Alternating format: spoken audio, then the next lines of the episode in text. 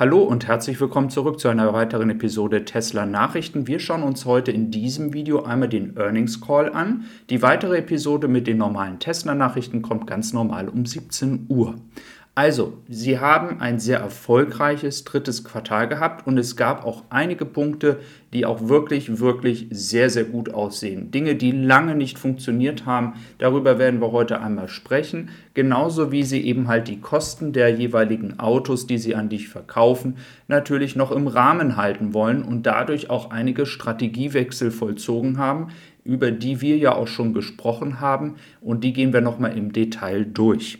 Auch wird es jetzt ein bisschen auch über die Thematik Grünheide gehen, denn wir wissen ja, Energiekrise und so weiter und so fort, da wurden auch einige Kommentare zugegeben.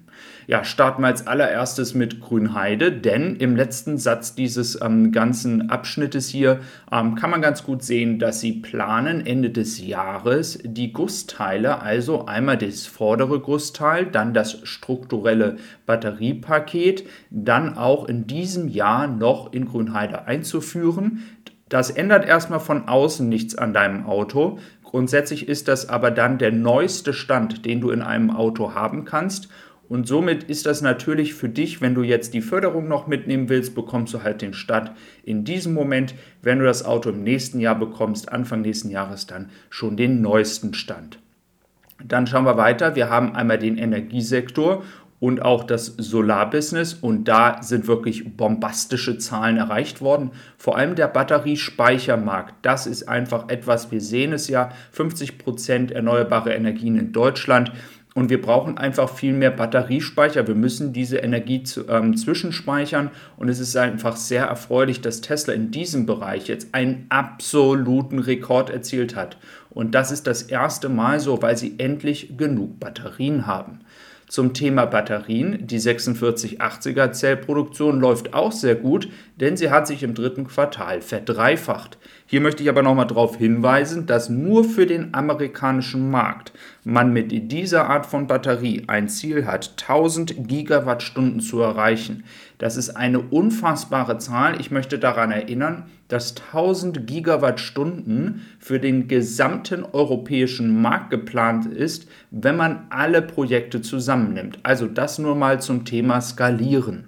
Dann schauen wir auf die Model S und X Produktion. Sehr erfreulich, im dritten Quartal fast 20.000 Autos produziert.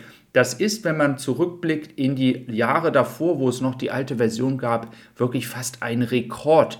Also, wir sehen hier schon fast 80.000 Model S und X für das ganze Jahr.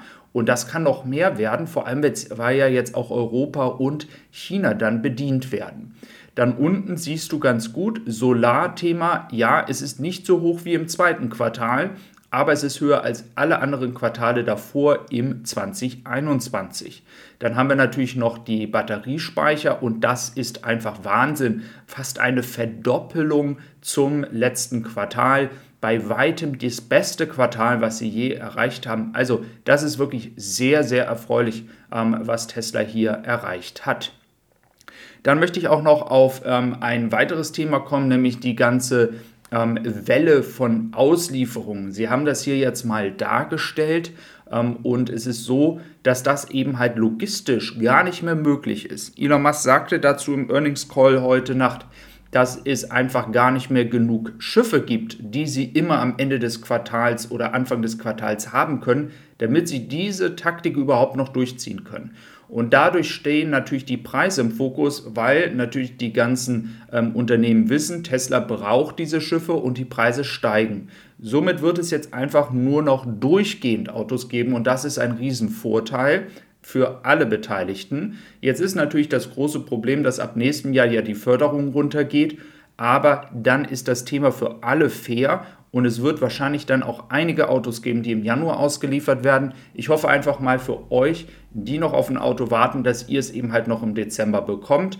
Aber diese Änderung wird Tesla ähm, eine große Hilfe sein und die wird auch dann tatsächlich ähm, eine positive Auswirkung im ganzen Jahr 2023 haben, damit das ein wenig Stress aus der Lieferkette nimmt. Ja, dann gab es noch weitere Themen, wie zum Beispiel eben die höheren Rohstoffpreise. Ähm, tatsächlich hat Tesla hier ähm, noch eine sehr, sehr gute Marge erzielt. Ich möchte nicht zu tief in die Zahlen reingehen, ähm, aber es waren insgesamt für das gesamte Tesla-Business eine Marge ähm, von 26,2 Prozent und für den Autosektor haben sie 27,9 Prozent erreicht. Und das, und das ist ganz wichtig zu verstehen, trotz der hohen Kosten, die sie noch mit Austin und auch Grünheide haben. Eigentlich würden sie im Autosektor zurzeit fast 30 Prozent erreichen. Also das ist absoluter Wahnsinn, wo dieses Thema hingeht. Wir sprechen auch gleich nochmal über die Nachfrage.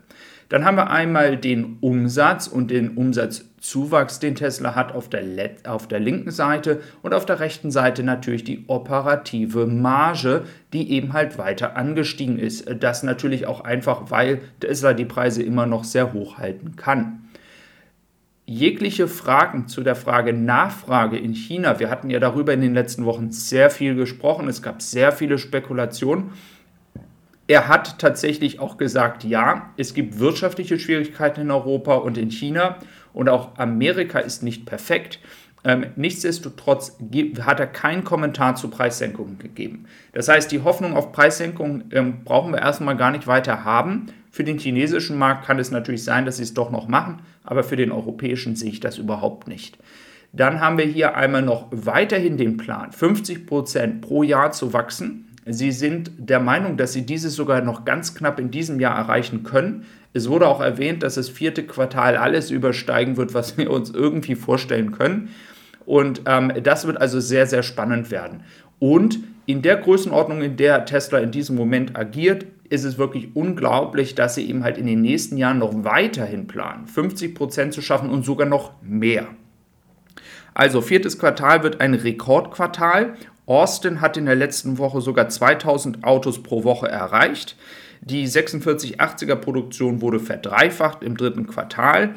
Man ist immer noch der Meinung, dass man entsprechend hier ähm, bei den derzeitigen Preisen genug Nachfrage generieren kann. Es wird übrigens, wenn du eine Aktie besitzt, ein Buyback geben. Das wird man wahrscheinlich nächstes Jahr machen. Die Energieprobleme in Grünheide sehen Sie nicht als Probleme. Sie haben alle Kommunikation mit den Lieferanten. Sie werden weiter produzieren. Ganz, ganz wichtig. Also das wird kein Problem werden.